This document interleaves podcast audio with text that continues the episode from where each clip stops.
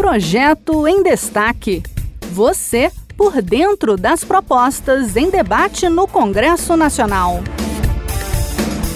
Olá! Nos últimos anos, a população economicamente ativa do Brasil cresceu, mas a oferta de empregos não acompanhou esse movimento. Na população em geral, o desemprego afeta 9,3% das pessoas, segundo o IBGE. Entre a faixa etária de 18 a 24 anos, a taxa fica em torno de 19,3%. É para combater essa situação que tramita no Senado um projeto de lei para assumir os encargos sobre a contratação de jovens de 18 a 24 anos. Quem traz os detalhes é Bianca Mingotti, da Rádio Senado.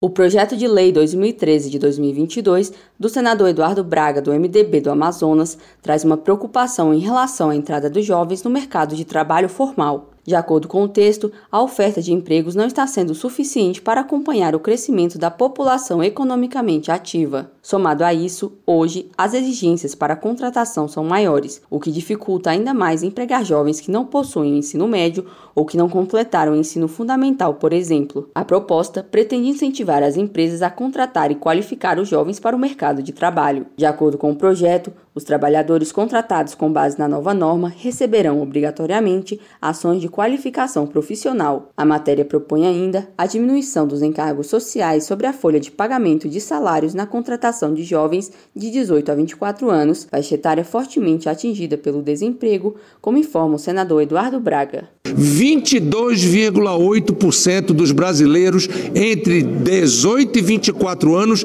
estão desempregados.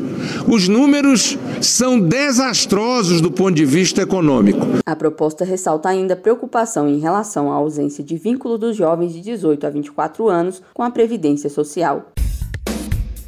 Este foi o Projeto em Destaque. A cada edição, a gente traz uma proposta em análise no Congresso Nacional.